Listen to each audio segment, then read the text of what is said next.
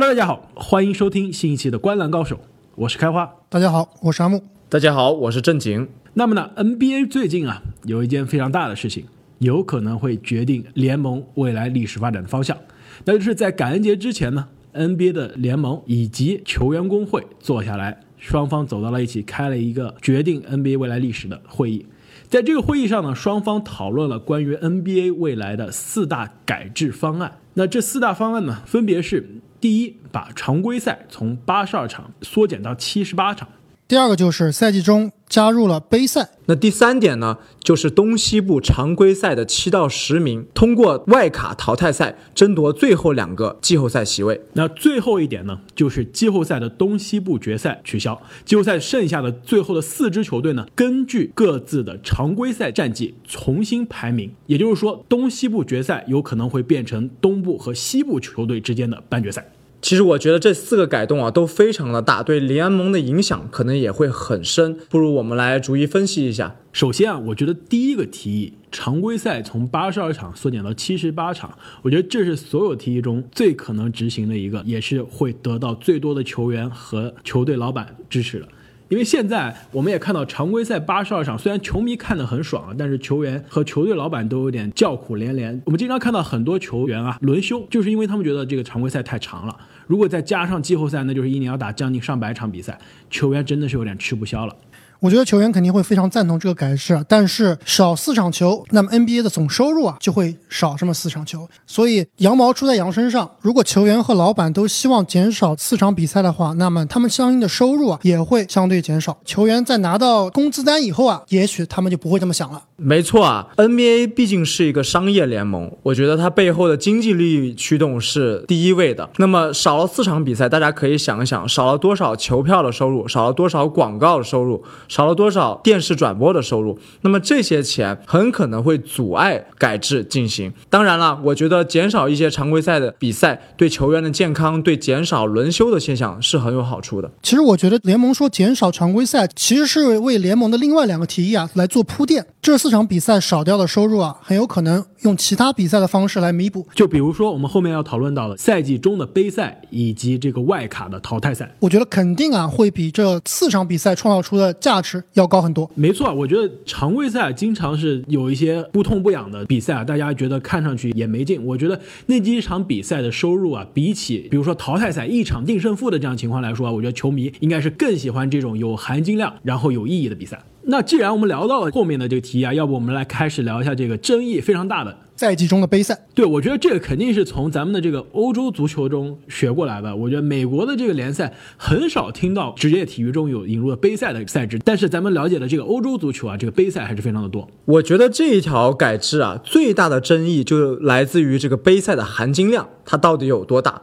那么球员会不会全力以赴的去争夺？那么争夺完了之后，在他们的职业生涯和在球队的职业生涯里面，又代表了什么？对，我觉得这是非常重要的一个概念。就是之所以在欧洲杯赛流行，是因为杯赛它给获胜的这些球队以及球员有非常大的一个经济的这样一个奖励。如果 NBA 没有把无论是荣誉上还是物质上的这个动机做到充足，我觉得这个杯赛会失去它的含金量，最后就会变成强队进行轮休。的一个港湾，我觉得它的启发另外一个方面是来自于 NCAA 最后的淘汰赛疯狂三月。大家都知道 NCAA 在美国的收视率啊是非常非常高的。哪怕没有特别出众的球星，但是吸引人的赛制和球员卖力的表现啊，一直是非常受到美国球迷欢迎的。对，但是那是因为他们这个杯赛赢了，就是赢了他们职业生涯最重要的一个大学的荣誉。之后就今年不会再有其他比赛了，很多球员赢了这之后，直接就去打职业比赛了。所以这个之所以是受到球迷的欢迎啊，不仅仅是因为它有淘汰赛这个元素，更重要的是他们有争夺的唯一的一个冠军。我觉得如果杯赛放到赛季的中间，比如说常规赛一半的时候，一月。月份、二月份，那赢了这个比赛的球队，他们有多高兴呢？其实我前几天啊听了开拓者的 CJ 在他的 podcast 里面讲，他就觉得这个非常的尴尬。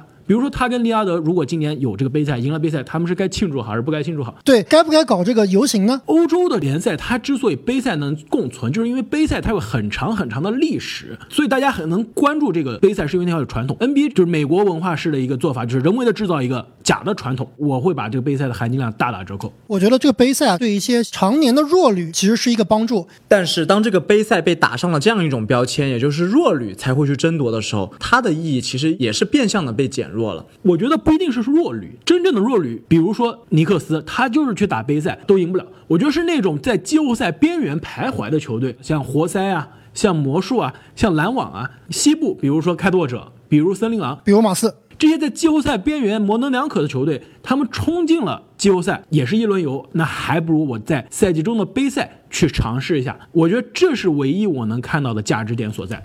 同样是作为一场定胜负这样的一个改制，你们觉得这个七到十名的外卡淘汰赛和这个赛季中的杯赛相比又有什么区别？你们觉得这个改制能成功吗？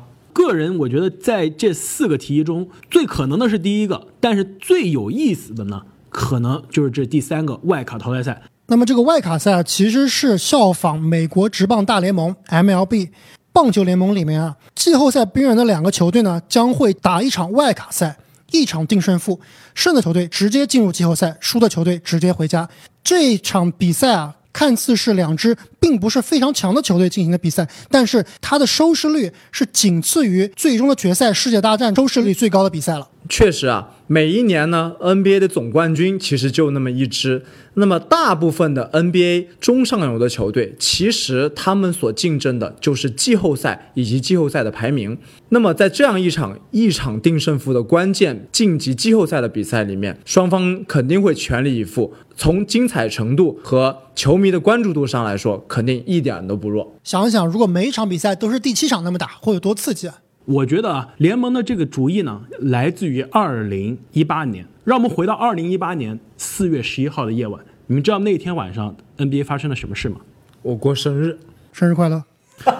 对，除了那天是正经的生日之外啊，那天呢其实是 NBA 常规赛的最后一场。当时西部的第八名的争夺啊，是在两个球队之间，那就是丹佛掘金以及明尼苏达森林狼。当时这两支球队呢，正好季后赛的最后一场相遇了。两支球队只要谁赢，谁就能进西部的季后赛。那你知道那场比赛打到了最后的时刻？难分胜负。最后我们知道约基奇的绝杀没有进，那唐斯和吉米巴特勒以及维金斯进入了西部的季后赛的争夺。但是这场比赛啊，他的收视率可是创下了 NBA 的常规赛的收视率的记录。所以说联盟从那个时候开始发现啊，哎，我们如果季后赛最后一名的争夺就变成这样打，观众也喜欢，球员也卖力。因为我们知道常规赛的最后几场比赛，很多球队都开始放水了，没有季后赛希望的球队开始培养年轻人，进了季后赛的球队呢，为了保证球员不受伤也开始轮换主力，所以我觉得这一场比赛呢，让联盟诞生了外卡赛的这样一个想法。这样听起来，这种比赛模式可要比强行插入的季中杯赛好多了呀。另外一个方面来看啊，除了比赛会更精彩以外，那些肯定进不了前八的球队，现在有这个动力啊，去竞争前十了。像尼克斯这种球队，是不是又有翻身的余地了呢？哎，我觉得这个对尼克斯啊还是不太适用，但是对于现在西部啊，比如说太阳，比如说森林狼，比如马刺这样争夺季后赛最后几个名额的球队来说，真的是救命稻草。某种程度上来说，这个赛制改革也是减少了摆烂球队的数量。而且刚刚你说的这个美国的 NCAA 的淘汰赛非常的让人着迷，很大一个因素就是他出了名的会爆冷门，出了名的有可能因为一场定胜负，一切就有可能。下课上的比赛发生的还真的那么多，有可能这个外卡赛真的就是第十名最后。进入了这个季后赛，把第七名、第八名拉了下来，所以我觉得这样一个戏剧横生的这样一个可能性啊，也让这个比赛有更大的观赏性了。你别说啊，这第十名如果真的势如破竹进了季后赛，搞不好还真的会对常规赛排名头位的这些球队造成一丝威胁。所以以后可能会有另外一个名字叫“黑石奇迹”了。好，那我们说到季后赛呢，那最后这一条的这个修改啊，也是跟季后赛相关，那就是季后赛打到现在我们熟悉的东西部的分区。决赛的时候呢，哎，他不按现在打了。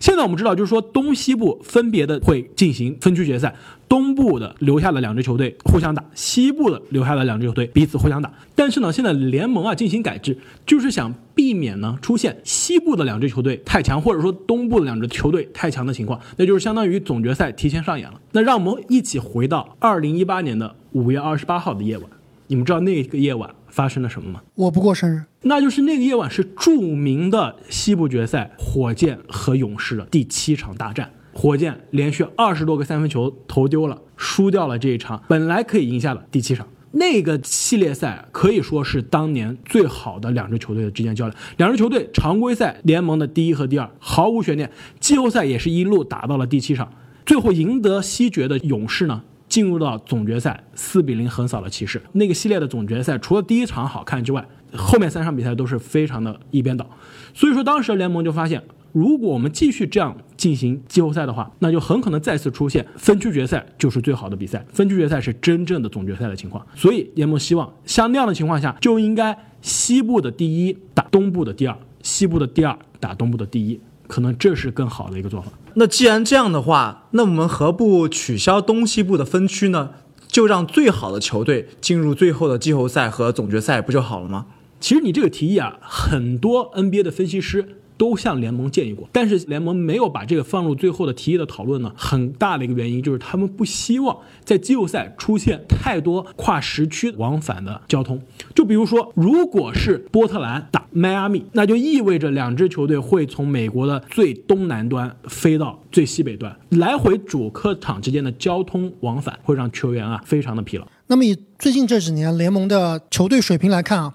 很有可能这个总决赛啊都是西部球队打西部球队。是啊，如果最后总决赛出现了比如说湖人打快船这样的情况，那么考虑到美国这个东西的跨度，它有三个小时的时差，特别是对于东海岸的球迷来说啊，播出的时间肯定不是在黄金档了，总决赛的关注度可能就会有所下降。那我们今天讨论了联盟的这四大提议啊，如果让你们去给联盟提建议。你们会提怎么样的改制方案呢？我们刚才都特别喜欢这个外卡赛，其实还有一点 NBA 是可以借鉴这个 MLB 的，就是季后赛的第一轮啊，把七局四胜制改成五局三胜制。哎，那不就是开历史的倒退车了吗？你们没有发现过去几年，特别是东部啊，季后赛的第一轮真的是非常非常的无聊，基本上都是横扫，而且基本上很多时间是垃圾时间，而且呢，你还得看四场比赛。那么这样一个改制啊，特别是这种垃圾时间的比赛赛程缩短，而且啊，还会创造更多的。偶然性，毕竟五局三胜比七局四胜啊来的更偶然，这个下课上有可能会出现的更多。那么刚刚我们说到减少常规赛会减少收入啊，阿木你大笔一挥把季后赛也给砍了，那老板们可得问你要钱了。我的想法呢，当然是为我最喜欢的球员库里和利拉德量身定制的，那就是扩大 NBA 的三分线，因为现在投三分的球员实在是太多了。其中真正的三分高手和普通的三分投手之间并没有拉开差距，而且越来越多的球员开始投三分。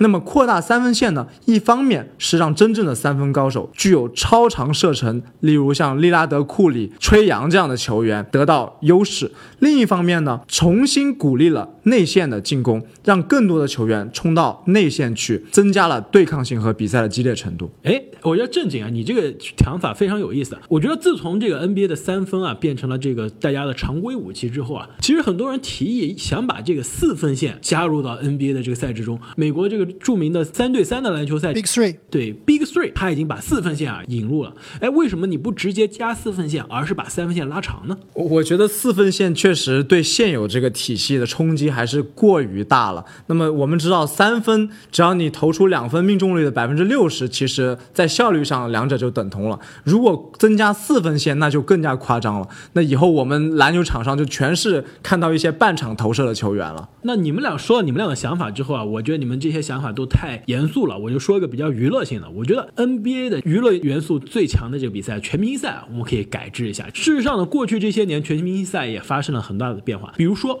从一二年级新秀的对抗呢，现在变成了国际和美国的一二年级的新秀的球队对抗；从东西部的全明星对抗呢，变成了两个全明星票王之间选的这个球队之间的对抗。而且这个选秀还是直播的，也是非常有意思。但是啊，我觉得其实现在东西部分区的这个概念啊，我觉得在全明星赛上已经没有什么存在的必要了。为什么我们投票的时候还要投东西部的球队呢？大家有没有想想，每次去投票都要投东部的五个人，西部的五个人，那最后球队根本不按东西部来打。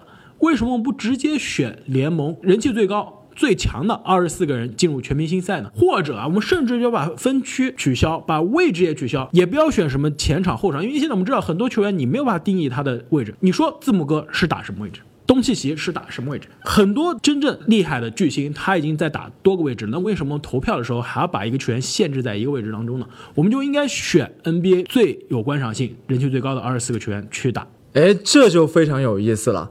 可以想见的是，很多球迷将会使用全明星投票的排序来定义他们心中的联盟前二十五。这个话题在未来就会非常的有意思和有挑战性了。没错，这样一来，我的英格拉姆就很有可能进入全明星了。呃，我觉得这个对英格拉姆来说也不太适用啊。